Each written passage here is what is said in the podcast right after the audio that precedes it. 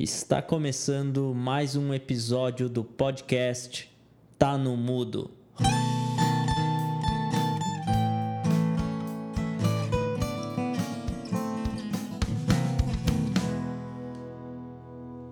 Olá, tudo bem? Meu nome é Diego Vieira e sejam muito bem-vindos ao episódio 10 do nosso podcast o Tá no Mudo. Hoje nós vamos entender como podemos mudar a nossa visão utilizando dados e potencializar os nossos resultados utilizando a inteligência artificial. E para falar sobre esse assunto, estamos aqui com o Tiago Cândido, nosso especialista convidado de hoje. Seja muito bem-vindo ao nosso podcast, Tiago, e te apresenta aí para nossa audiência. Boa noite, Diego. Primeiramente, eu gostaria de agradecer pelo convite. Gostei, fiquei muito honrado de, de enfim, conhecer aqui o trabalho e, e poder participar, né, falar um pouco de IA. Para apresentar um pouco, eu estou trabalhando uh, como consultor, eu já ocupei algumas posições na área de desenvolvimento e liderança técnica. Atualmente atuo como consultor na Eximia Co, onde a gente desenvolve produto, uh, projetos de Big Data, inteligência artificial, pipeline de dados para uh, potencializar resultados. Né? Então, inteligência artificial e arquitetura de dados bem uh, aplicada no mundo real, que é uma coisa ali que a gente acaba vendo um pouco menos, né, hoje em dia. Mas queria agradecer o convite e estou ansioso pelo papo. Muito bom, Thiago. E para falar so sobre isso, eu estou aqui hoje com os nossos co-hosts aí. Roberta, tudo bem contigo? Olá, pessoal. Oi, Diego, tudo bem?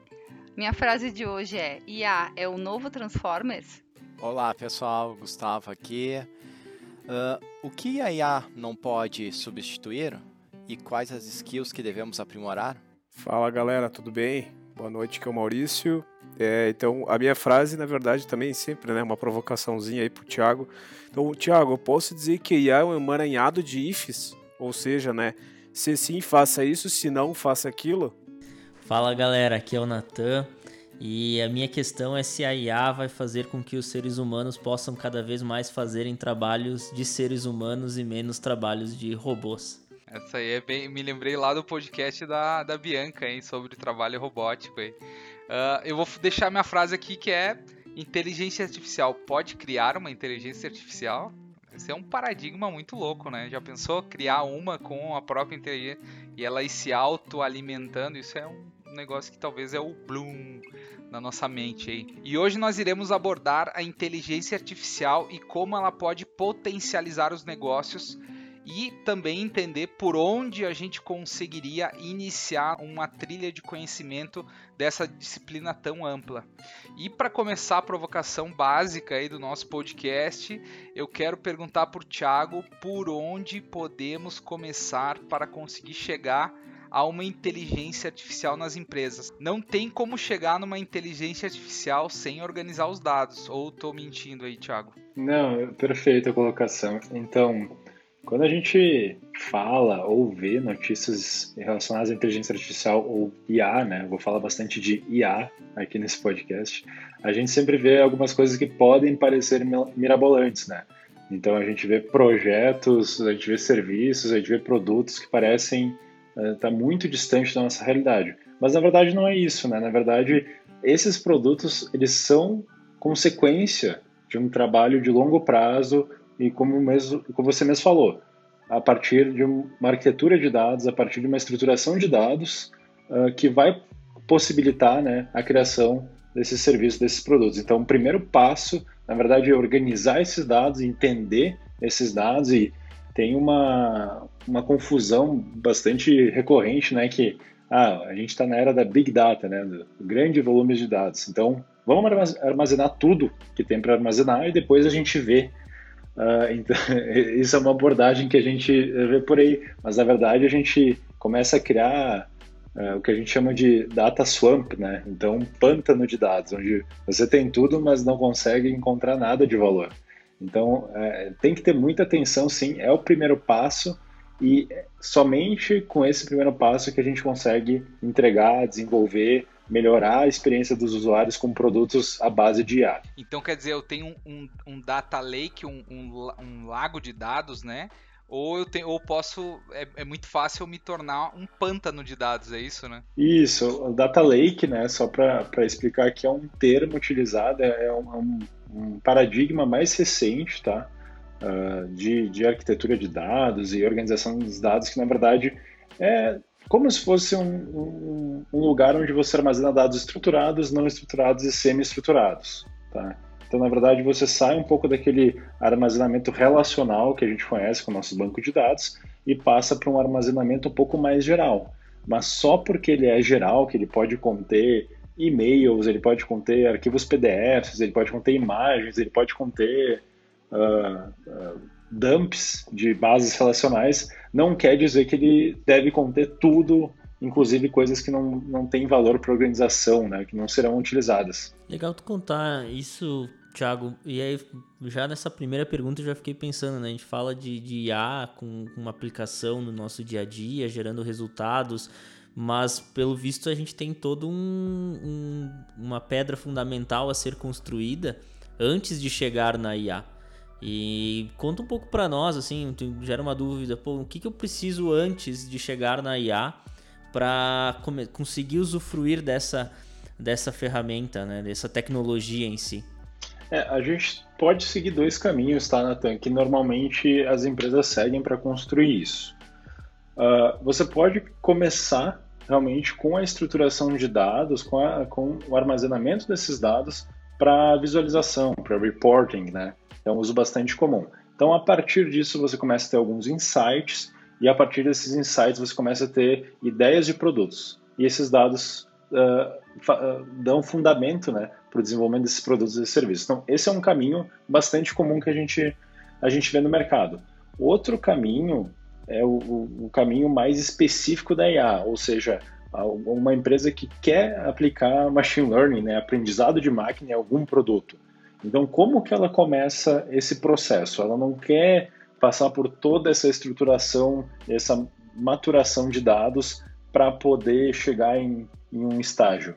Ela quer sim uh, desenvolver de repente uma feature nova, sabe, que é movida à base de A.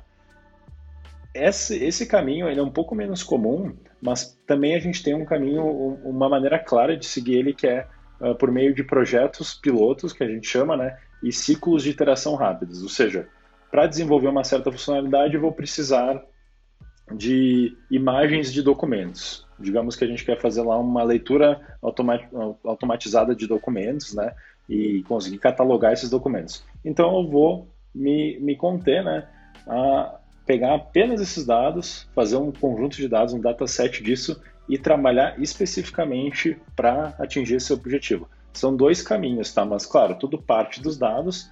A mais comum, né, o mais normal que a gente vê no mercado é sim criar essa base estruturada, esse data lake, para daí, a partir disso, até ter novas ideias de, de produtos e serviços, mas a gente também tem esse outro caminho que é mais específico, esse caminho que é mais direcionado para um produto.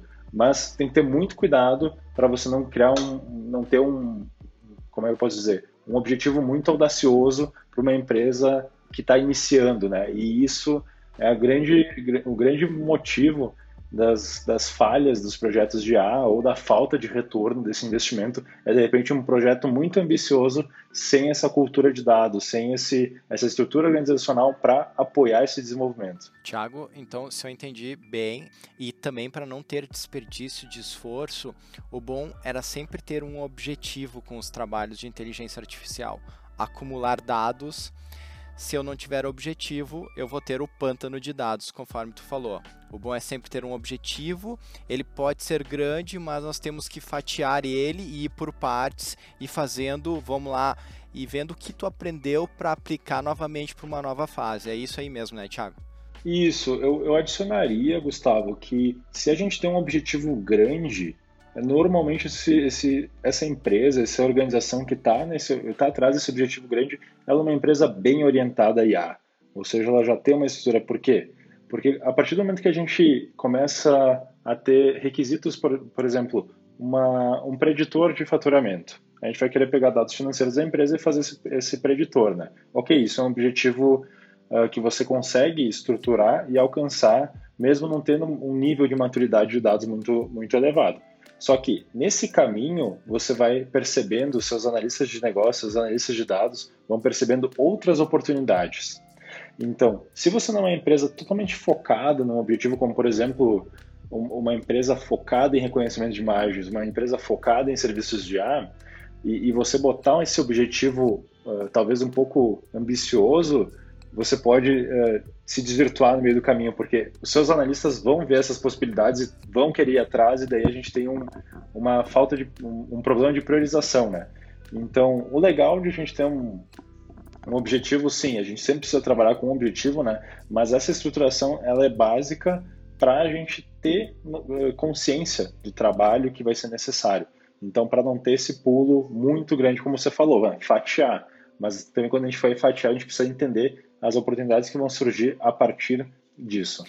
Então, Thiago, vamos lá. Então, se eu olhar para tudo que tu me falou, uh, eu ir por uh, fatiar e aprender com aquilo que eu tô que eu tô colhendo de resultado, isso quer dizer que eu vou aumentar exponencialmente a produtividade desses resultados e das pessoas em relação a isso, né?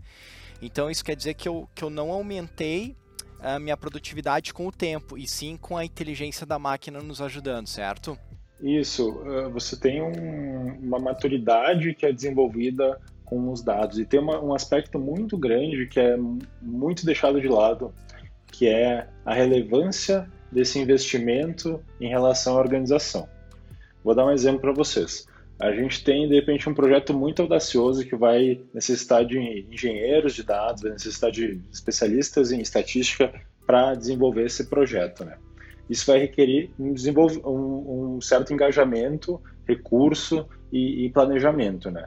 Se, por algum motivo, esse planejamento não for bem especificado, toda iniciativa de IA vai perder força na organização. Então, esse também é outro motivo estratégico de você começar pequeno, de você começar olhando para um projeto piloto, tendo a base para mostrar aquilo lá para a organização. Aqui eu gosto de trazer bastante um exemplo é, da Google. Como que machine learning, como que a inteligência artificial começou na Google? Eles não saíram, o, o centro, é, o, setor, na verdade, que é o Google Brain, né, o, o cérebro da Google, o nome do setor, ele era especializado, focado em aplicação de machine learning para resolução dos problemas. Todo mundo sabe que o carro-chefe do Google é o buscador, né? Onde foi, qual foi o produto, né, que, que na verdade foi o, o, a cobaia, digamos assim, do machine learning? Não foi o buscador, porque o próprio Google Brain sabia que fazer essa aposta em, adicionar ML, adicionar esses recursos no buscador, se não fosse satisfatório, ia perder a força organizacional porque você precisa ter muito apoio executivo para colocar essas iniciativas na prática. Então, pequenos serviços do Google começaram a adotar uh, inteligência artificial. E com o sucesso desses pequenos serviços, aí sim, a iniciativa ganhou cada vez mais força. E hoje em dia, acredito que nenhum serviço do Google não use inteligência artificial. Então, a gente tem que ter uh, esse, essa etapa que você chamou de fatiar, é muito importante, não só no quesito de alcançar o objetivo, mas também de ter esse reforço executivo que é muito necessário quando se fala de IA. É muito interessante isso porque também os projetos eles podem ser muito grandes, né? Se eu disser, se eu faço um projeto muito ambicioso, ele pode ser um projeto que vai durar 3, 4, 5 anos. E aí é muito difícil perdurar um, uma, uma força durante é, o desenvolvimento de algo que se tem dificuldade de, de avaliar o valor que está gerando para a organização. Aí no momento que fatia diz assim, não, mas eu só quero fazer esse pedacinho aqui no início. Aí daqui a pouco, em três meses, seis meses, já se vê resultado e essa retroalimentação desse resultado dá força para que o projeto possa durar três anos, quatro anos ou cinco anos. Né? Acho que isso é um, um, dos aspectos importantes. E voltando um pouco no que tu falou em algum momento, Thiago, de predição de, de faturamento. Né? Acho que esse é um, um tipo de projeto de A que, quando se, se traz o tema inteligência artificial dentro de uma empresa de, a, de cada 10, 9 devem trazer a ideia. Não, então eu quero prever perante fatores internos e externos o quanto que eu vou vender e quanto que eu vou faturar no mês que vem.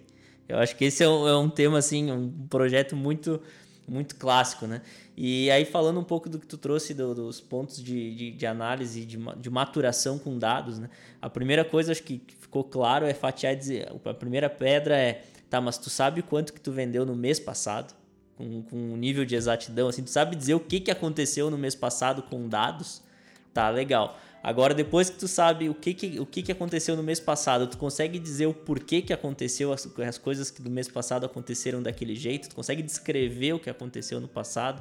Ah, consigo. Isso de forma sistemática com, com os dados. Bom, a partir daí tu começa a trabalhar prescrição do que, que pode acontecer no futuro. Mas antes desses passos iniciais que não envolvem IA, eu nem consigo chegar lá, né? Então, assim, tem. É, acho que é legal fatiar esse bolo e começar a contar primeiro esses passos iniciais para depois ir para um projeto de inteligência artificial que vai com certeza gerar esse valor de prescrever o que vai acontecer se o PIB aumentar, se o PIB diminuir, se eu se tiver mais carro rodando na rua, se tiver menos carro rodando na rua, se tiver mais gente numa academia ou menos gente numa academia, enfim, usando qualquer dado que esteja aí disponível no, no mercado, né? E usando a questão de Big Data. Mas acho que é legal passar um pouco desse, desse passo a passo para nossa audiência também. Eu queria fazer uma pergunta para ti, Thiago. A gente está falando aqui de projetos talvez customizados aí uh, de inteligência artificial nas empresas. Mas existem já, uh, talvez pela maturidade ou por essa, esse evento exponencial que a gente está falando, talvez uh, já tem algumas ferramentas meio que pré-disponíveis no mercado, como a gente chama lá, software de prateleira, né? Tu poderia citar alguns para nós que nem para talvez o chatbot seria um, um software de prateleira, algumas tecnologias que já vem embarcada, que conforme os dados daquela empresa já se tem uma certa inteligência artificial. Cita alguns exemplos para nós aí, para quem que é, uh, quem está querendo entrar para esse, esse ramo, que, que é um pequeno empresário ou que tem a sua empresa, para entender o que, que seria essa inteligência mais assim na prática, se puder nos ajudar. Perfeito. Então, a gente tem um, um, uma demanda cada vez maior né, desse, desse serviço, digamos assim, empacotado, né? Porque realmente é um recurso, o profissional que trabalha com dados, estatísticas, engenharia de dados, ele ainda é um recurso um pouco escasso, uh, pelo que a gente vê no mercado. Então, claro que tem essa necessidade de, de repente, consumir serviços que possam te entregar isso que são feitos, são realizados por empresas uh, especializadas, né? E a gente tem alguns players muito grandes, como, por exemplo, os nossos provedores de cloud, né? Vamos chamar dos três maiores, né? Uh, tanto Google quanto Amazon e Azure, todos eles têm uma suite não só de serviços prontos, tá? de, por exemplo, reconhecimento uh, uh, de fala, tradução, a gente tem para editores, né? esses, esses, esses, serviços que fazem a regressão para chegar num, num, numa previsão, né? num, num número. Então, a gente tem todos, todos os provedores vão, vão ter esses serviços, tá? E a gente tem alguns players mais de nicho que eles tentam se especializar em, por exemplo, como você falou, chatbots. Então você tem players de nicho que basicamente trabalham com chatbots. Então depende muito da estratégia também de TI da empresa, né? Agora, o que eu gostaria de falar desses serviços é que eles são muitas vezes muito interessantes, mas uma coisa de, assim como software, né? Então você vai utilizar uma, uma trend que está nos últimos anos muito, muito bacana é low code, né, ou no code. Você vai utilizar um, uma plataforma low code, no code. Você tem, está esperando um nível de customização X, né, dessa plataforma. Você não vai querer fazer assim, um, por mais, o que eu quero dizer é que por mais capazes, por mais uh, cheias de funcionalidades e, e desenvolvidas de maneira robusta por engenheiros super capacitados, uh, talvez você não tenha aquele nível de customização que você quer fazer, ou até mesmo a ferramenta parte do pressuposto que você já tem um certo tipo de dado. E se você está começando, talvez a ferramenta não te atenda de primeira, né? Assim, você precisa trabalhar um pouco mais a cultura de dados dentro dessa organização. Uh, então, tem sim esses players, então eu recomendaria ver esses grandes players. E se for algum caso muito específico, né, uh, ver se uma dessas plataformas, uh, primeiramente, quais são os requisitos para você utilizar ela, não digo só de recursos monetários, mas sim de dados, de, de, de entendimento, né, a gente tem várias plataformas muito bacanas uh, para utilizar, mas também como que você vê seu negócio escalando em 5, 10 anos com aquele serviço, com aqueles dados e se você está disposto a ter aquele que a gente chama de vendor lock-in, né?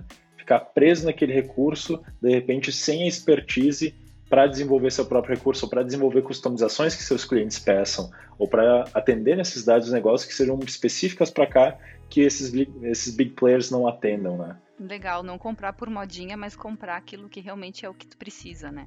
Isso, e só para complementar, realmente eles podem ajudar imensamente a fazer esse bootstrap. Então podem ser ferramentas ótimas, mas você precisa realmente estar tá ciente do que, que você está, do, dos trade-offs e também, uh, se for o caso, né, de, de, começar essa cultura de dados, esse, esse aculturamento de dados na sua organização, verificar se você já tem alguma plataforma que te que encurte esse caminho, né? Encurte o caminho para o valor, ou seja, ah, eu não quero usar o, os modelos de, de machine learning, de inteligência artificial que estão prontos lá na Amazon ou no Azure. Eu quero fazer os meus. Mas como que você faz? A gente tem também plataformas para desenvolvimento, para treinamento, para disponibilização desses modelos na nuvem, né? Então, vale muito a pena verificar isso para a gente não pegar um negócio, o objetivo do negócio e, e deixar de lado para a gente desenvolver o ferramental do machine learning, né? Então a gente tem que pesar muito bem isso. Tiago, é, pegando um pouco o gancho da Roberta e também, né? Eu vejo que eu vejo que como tudo né, na tecnologia, a gente sabe que acaba popularizando, correto? E o popularizando, o que eu quero dizer é assim, a minha plataforma, a minha plataforma é, é indústria, já está na indústria 4.0. Então, o que eu vejo, né, é um exemplo, mas o que eu vejo que vai acontecer muito, né, no momento que IA começar a popularizar mais, esses próprios algoritmos, né, acredito que vão estar já disponíveis no mercado para para esses pequenos empresários ou para quem não tem não consegue fazer um investimento tão alto numa plataforma né, como Azure ou como na própria Amazon aí que eu sei que já contam com, com algoritmos né, mas que dependem de uma de um conhecimento que tu tenha dentro da tua empresa para poder uh, usufruir desses produtos né? então o que, que eu acredito né e vamos ver se tu concorda também. Mas lendo um pouquinho uh, e entendendo como a tecnologia ela acaba se popularizando, né? Até ontem ninguém tinha, sei lá, câmera uh, para vigiar suas casas. Hoje o preço está muito mais baixo. Inclusive, tu até pode ter IA embutida nisso né? e vai aprender que só vai tocar alarme no momento que detectar alguém. Então, já tem os, o IA aí por trás, né? Os ifs, como eu brinquei antes contigo ali. Mas tu, tu entende também que no momento que começa a popularizar mais o acesso a tudo isso, as pessoas nem vão querer saber do algoritmo, talvez, mas o, será que esse produto que eu estou comprando, ele tem a IA? Talvez as pessoas nem se perguntem, mas vai atender o que eles querem, né? Então, eu entendo, não sei se tu também é, pensa dessa forma, mas como vai popularizando as coisas e já vai estar tá embutido, né? Muito nisso que a Roberta trouxe. Já vai estar no, já vai estar na própria ou no próprio device que tu está comprando ou no próprio software que tu vai estar tá comprando e eu acho que até vai ser um, um, algo que os vendedores de software vão acabar utilizando. Não, mas a gente tem IA embutido no nosso no nosso software, né, ou no nosso device. Não sei o que, que tu pensa em relação a essa curva, né, de, de adoção, né? Sim, tem dois pontos, Maurício, aqui. O primeiro, eu gostaria de trazer um exemplo do CTO da Microsoft, tá? Uh, na última build, ele acabou falando muito sobre IA. E qual que é o objetivo uh, da aplicação da inteligência artificial no, na visão Microsoft, tá? É fazer as pessoas utilizarem IA sem saber que estão utilizando. Então, basicamente, é aquele serviço que vai crescendo sem que você uh, entenda, né? uh, que realmente, ou que fique muito aparente que você está utilizando um assistente inteligente, mas que ele simplesmente complemente suas ações. Então a gente pode ver muitas coisas assim quando você está escrevendo, quando você está compartilhando informações entre ferramentas do Office, né, ferramentas do pacote Office, ele, o foco principal é trazer IA nessa, nessa movimentação. Então, não é muito contrário do que existia uma vez o, o Clip, né, o assistente do Word, que ficava lá uh, pedindo se você tinha alguma pergunta. Esse não, não é o tipo de IA que, que na verdade, está sendo uh, almejado. Né? É uma IA, como eu posso dizer, mais orgânica, que vai ajudando o usuário, vai direcionando ele. E até a gente teve um case muito legal da Microsoft de, um, de uma universidade australiana onde uh, eram 500 alunos, se eu não me engano, era um auditório de alunos pré-Covid, claro, e a gente tinha muitos, muitos alunos também faz, toma, uh, fazendo essa disciplina online, né? E daí, como é que foi um, foi um projeto da Microsoft em conjunto com essa universidade australiana, que eu não me, me recordo o nome agora, mas para integrar tanto, por exemplo, uh, o dever de casa, quanto as aulas, né? E, e, e você imagina lá, você está vendo um vídeo e daí a, a engine de IA por trás, o motor de IA, já está fazendo o reconhecimento de áudio, já está transcrevendo esse, esse conteúdo que o professor está falando, está catalogando isso. E daí, quando você fala com o assistente virtual da aula, você faz a pergunta lá, ah, eu gostaria de saber mais sobre o conceito X ou Y. Ele vai e te retorna esse conteúdo catalogado, tanto em texto quanto em vídeo, exatamente na parte que você que você estava procurando, que foi quando o professor falou. Então você vê que é uma maneira muito orgânica realmente de, de aplicar em A, a por meio de todos os serviços, né? Então isso é uma coisa que eu acho que cada vez mais a gente vai ver a IA aparecendo de forma orgânica e não tão na sua cara, né? Com, com... Claro que existem esses casos bem sucedidos de assistentes e tudo mais, mas, mas a gente vê que essa, na minha visão, essa estratégia é muito mais coerente com o IA. E a segunda coisa que eu gostaria de pontuar da tua, da tua fala é que, sim, a gente tem esse compartilhamento de conhecimento, tá? A gente tem Lá no começo do, do fluxo dos dados, a gente tem os engenheiros de dados, né, que vão direcionar esses dados para o nosso data lake, como a gente falou anteriormente. Eles vão limpar esses dados, eles vão fazer algum tipo de pré-processamento. E daí a gente começa a ter um trabalho um pouco mais específico no, no lado da estatística, né? Para tirar realmente os insights desses dados. E aí a gente tem duas distinções, Maurício. A gente tem os, o que a gente chama de Machine Learning Researchers e os Machine Learning Engineers. Então a gente tem os pesquisadores e os engenheiros. Eu, uh, particularmente, já estive envolvido com vários projetos onde era uma, uma shop, uma, uma empresa de IA, onde só existiam engenheiros. E qual que é a distinção entre engenheiro e o, e o researcher? O researcher faz pesquisa de base uh, realmente pesada. Então você vai ter researcher em grandes empresas, em grandes universidades, desenvolvendo. A gente nem chegou aqui a falar o que são redes neurais, né? O que são esses modelos, mas desenvolvendo, digamos assim, esses algoritmos para que depois os engineers coloquem ele à prova, coloquem ele em produção. Então aqui um paralelo, a, a, talvez um pouco polêmico que eu posso fazer é, por exemplo, você vai ordenar uma coleção lá na sua linguagem de programação você não vai escrever um quicksort, né? Você vai utilizar algum método uh, que está pronto lá na biblioteca. O quicksort, o merge sort, até o bubble sort foi desenvolvido por pesquisa acadêmica. Mas hoje em dia o, o que nós desenvolvedores utilizamos são os métodos que já estão nas bibliotecas otimizados, né? Então é mais ou menos esse paralelo que a gente pode fazer entre o researcher e o engineer.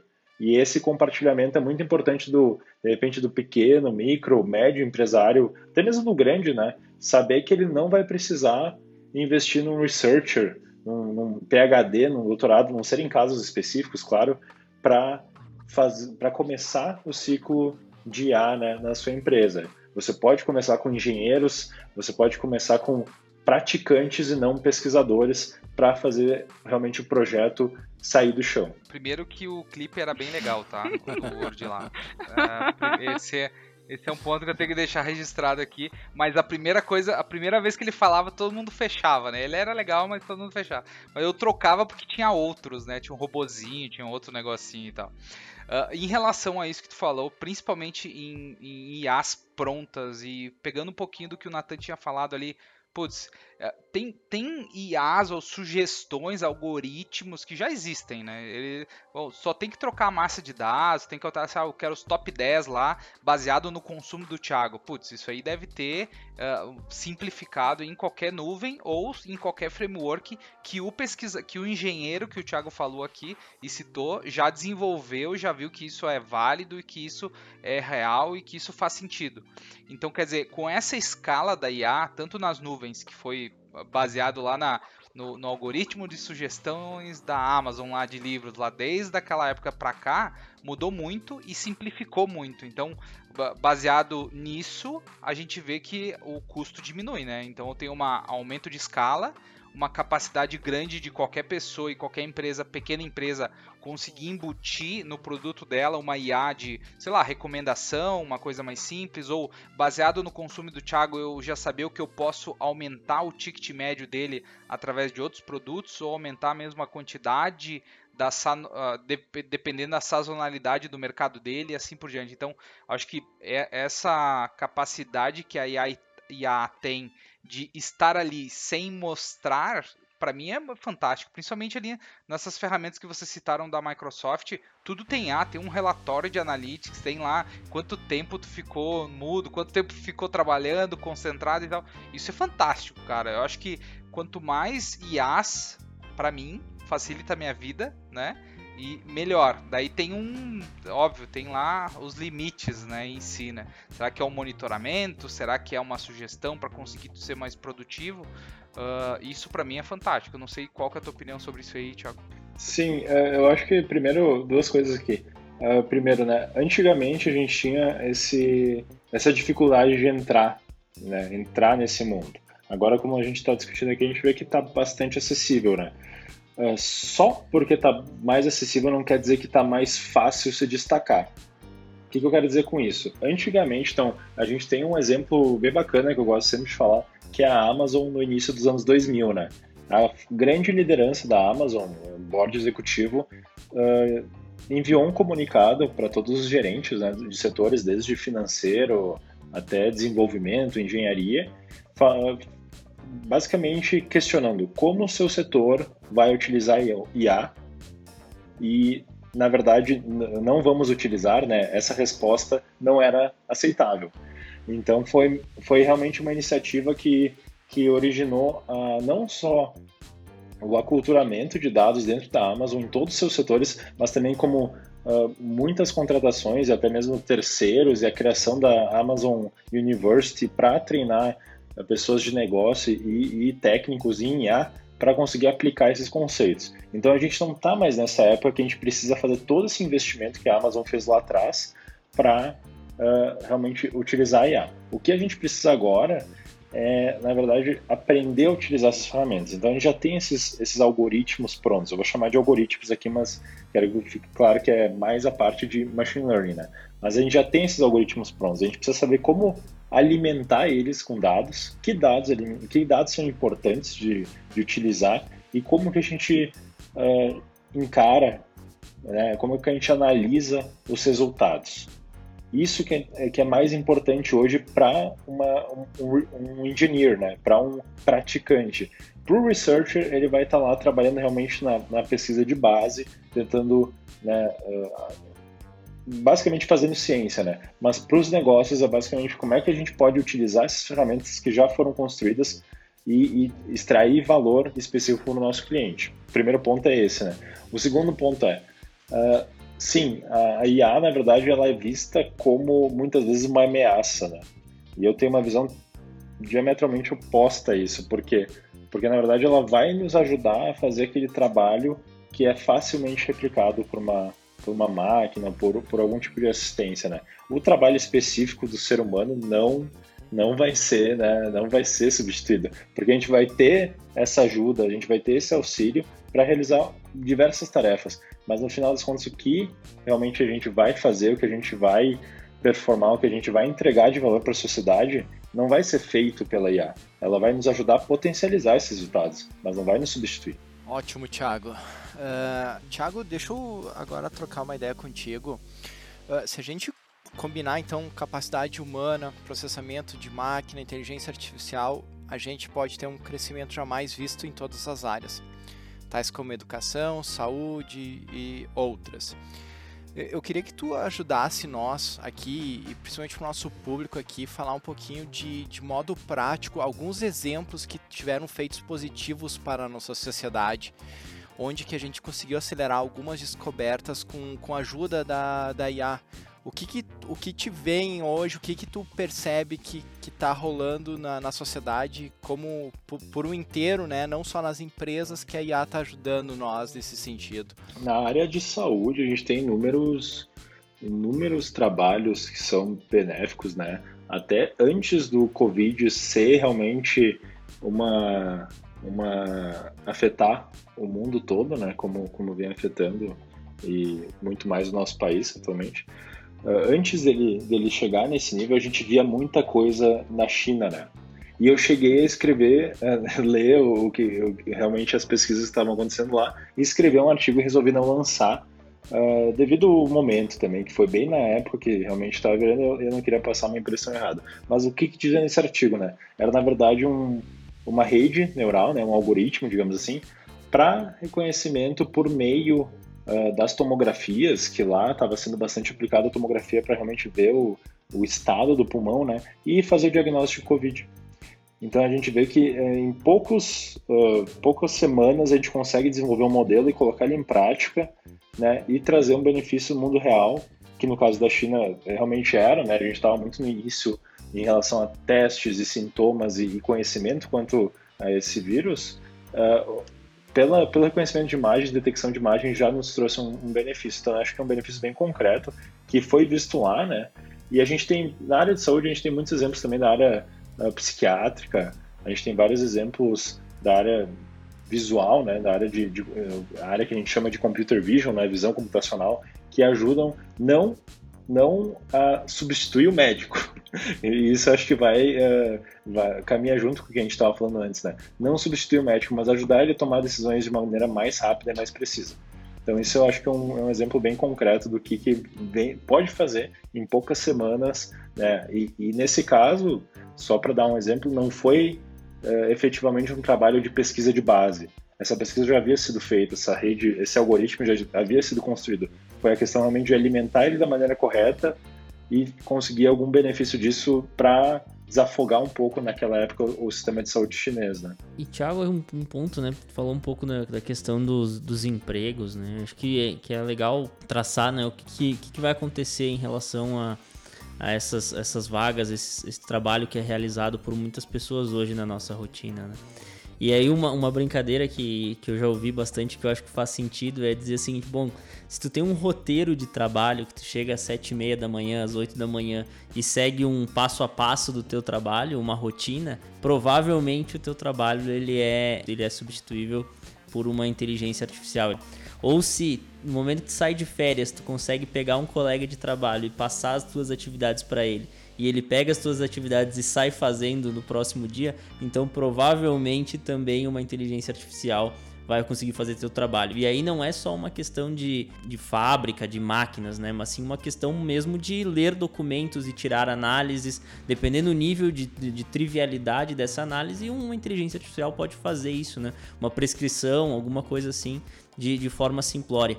E aí a questão de empregos começa a ir para dois, uh, para dois extremos que é o que tu falou do highly scientific, né? Highly scientific, que é essa questão de pesquisa, onde eu uso a questão da ciência de forma muito, uh, muito forte, e aí isso a máquina não vai fazer, porque ela, a inteligência artificial não vai fazer por nós. E o highly artistic, né? Toda aquela questão criativa do ser humano, que também uma inteligência artificial não vai conseguir fazer. Então, todos esses aspectos eu acho que vão ser onde cada vez mais vão ter vagas a serem, a serem preenchidas. E o que está no in-between, e o que está no meio dessa jogada entre de rotinas, de, de uma questão mais burocrática, a inteligência artificial vai, vai conseguir ao longo do tempo uh, ir substituindo. Obviamente que isso é uma jornada, porque a gente tem uma curva de adoção. E eu vou, vou trazer um exemplo, uma, contar uma história minha aqui, né? Dessa, dessa semana onde a gente está falando aqui de inteligência artificial, machine learning, de tudo que está mudando no mundo, e ao mesmo tempo eu recebi uma, uma multa lá de, do, do estado de Goiás que, de, uma, de um radar que tá, não estava reconhecendo os Qs e os Os. E aí a minha placa do meu carro é Q e ele achou que era um O e me mandou. E eu liguei lá e o que, que o cara me disse? Não, mas tu tem que imprimir um documento e me mandar por correios que tu tá, tu tá fazendo recurso nessa multa. Eu disse, mas por que por correios? Não, porque eu preciso da data da caixa postal lá para do, do, do, envio postal para dizer que foi tu conseguiu fazer o recurso no prazo. Eu disse, tá, mas eu não posso mandar isso por e-mail? Ele, não, não, porque a assinatura tem que ser ela original, senão eu não consigo fazer. Por que, que eu estou contando essa história no episódio de A? Porque a curva de adoção mostra que enquanto a gente está falando de, de, inteligência artificial e machine learning num nível extremamente avançado, a gente ainda tem muitos setores que ainda não querem receber um e-mail e querem receber um, um pacote dos correios com uma carta dentro para poder fazer uma validação.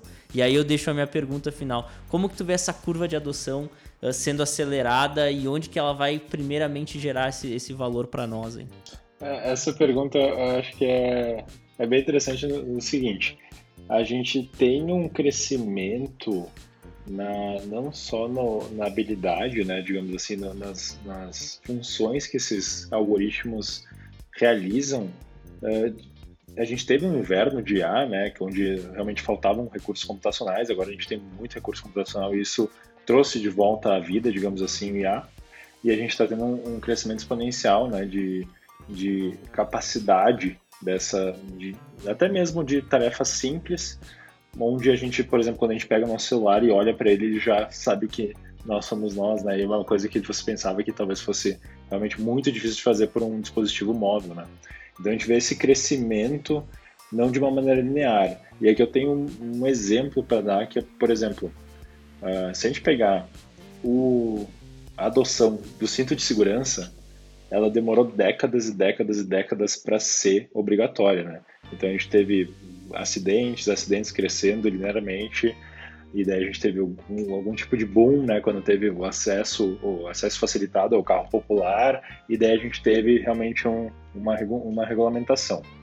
Então a gente teve todo esse caminho, todo esse aprendizado para chegar lá. Uma coisa de diferente que há, né, os modelos trazem, é que eles não te dão todo esse tempo para você pensar sobre como é que vai ser. Quando você viu, ele já cresceu 10, 100, mil vezes. Então eu acho que esse pensamento que a gente costumava ter por senso comum, né, de um crescimento linear, ele já está um pouco antiquado no sentido de a gente ver as coisas mudando aos pouquinhos. Sim, hoje em dia, se você entra em algum site de uma companhia aérea e tenta usar um chatbot, é horrível. E daí você não vai pensar, pô, isso aqui não vai me substituir nunca. Mas é que o crescimento não vai ser como o, o, o exemplo dos, do cinto de segurança. O crescimento é diferente. Então eu vejo nesse sentido, a gente tem uma, uma curva agora que ela começa a ser adotada, que ela começa a trazer com a acessibilidade facilitada desses recursos, né? Começa e quando a gente vê, ela já vai estar muito boa. Então acho que é esse crescimento que a gente deve esperar e é a partir disso que a gente deve uh, não só tomar as decisões da nossa uh, nossa carreira profissional, mas também da, da, da empresa, né? Do, do, das pessoas que a gente trabalha, do, do, dos, das iniciativas que a gente tem nas, nas empresas. Nesse crescimento mais voltado ao crescimento exponencial, movido por IA, do que aquele crescimento linear que a gente viu uh, nesse exemplo, né? Já que tu pincelou um pouco de futuro, eu queria entender, saber um pouquinho da tua opinião, Thiago. O que, o que, tu acha que nos espera aí? A gente que viveu numa geração de ver aqueles filmes de ficção científica, né, bizarros hoje, né, de uh, inteligência artificial sentindo, né, aqueles filmes, né, uh, que hoje são bizarros, né? Como é que tu vê isso? Uh, qual que é a tua percepção pelo que tu estuda, pelo que tu vê? Bem opinião pessoal mesmo aqui, né? Só pra gente ter uma pitaco aí. Eu acho que, eu acho que a gente vai ter um crescimento disfarçado. O que eu quero dizer com isso? Eu quero dizer que a gente tem, a gente vai desenvolver como sociedade, como uh, sociedade científica e, e, também empresarial, né? A gente vai desenvolver, a gente vai aplicar, a gente vai colocar isso em prática, mas a gente vai ter que disfarçar um pouco para que as pessoas ganhem confiança ao longo do tempo. A gente não pode, eh, de certa forma, fazer uma mudança, como por exemplo a gente colocar um Boeing pousar, né, eh, decolar e pousar sem piloto. Ninguém ia ficar muito tranquilo naquele Boeing, mesmo sabendo que ele já pode fazer isso. Então a gente vai ver o piloto, claro, com sua função, com a sua habilidade, com seu treinamento, mas a gente vê modelos que podem realizar uma função muito semelhante, né? Mas a gente tem que trazer, até ter essa confiança, até mesmo a gente tem um exemplo da Tesla, né? Então a gente pode falar de, de motoristas também, não só pilotos. A gente tem vários exemplos de, de funções que a gente vai ter um, um crescimento muito acelerado, mas para a sociedade isso pode parecer um pouco estranho e pode passar pode passar uma, uma percepção muito negativa, né? Tanto na questão social, em relação aos empregos, quanto na questão de segurança. Então, eu, eu vejo assim, eu vejo que a gente vai continuar avançando como como, digamos assim, sociedade científica, mas ao mesmo tempo a gente vai ter que ter essa sensibilidade para colocar em prática da maneira certa. Eu, eu ouvi aí falar do Boeing, ah, beleza, o avião até eu entendo lá, tem 300 pessoas lá e tal, putz, né, depende o aeroporto e tal, mas um Tesla já tá andando por aí na sua versão XPTO, build 10 e não sei quantos VA lá rolando, uh, acho que a gente tá óbvio, um carro, ele. Por que, que um carro, né, hoje, como um Tesla que foi pensado por um desenvolvedor e daí sim foi feito um carro a partir do usuário, ao contrário das outras montadoras que pensavam no carro e depois no usuário. Então tem um, paradigma bem louco aí que é, é partir, do, partir do teu cliente e depois tu construir o produto. Uh, e não partir do produto e daí sim tentar empurrar para o teu cliente. Eu acho que a Yala vai estar tá muito mais presente nos próximos tempos do que a gente imagina. E daí, pegando a tua fala, Thiago, ela não vai ser linear, ela vai ser exponencial também. A minha visão é essa, sabe? Ela vai ter uma vai, vai começar por coisas simples, como a gente está vendo hoje no, no meu dia a dia, facilitando as minhas coisas. Sei lá, o iFood querendo me vender uma coisa porque ele sabe que aquilo eu comprei, sei lá, é o que eu compro normalmente, ou o meu carrinho de compras de um, de um, de um e-commerce querendo trazer assim, ó, terminou a fralda, ou terminou o lenço umedecido pelo tempo que tu tem lá. Então, dependendo do modelo, ele vai conseguir adivinhar coisas que possivelmente tu vai perceber, tu vai, tu vai poder automatizar essas coisas. Uh, mas infelizmente a gente está chegando no final desse podcast aqui, Thiago. Quero te agradecer muito por ter aceitado o nosso convite aqui e participado do nosso podcast. Eu acho que é, esse podcast de inteligência artificial a gente queria muito fazer ele e muito obrigado por ter aceitado.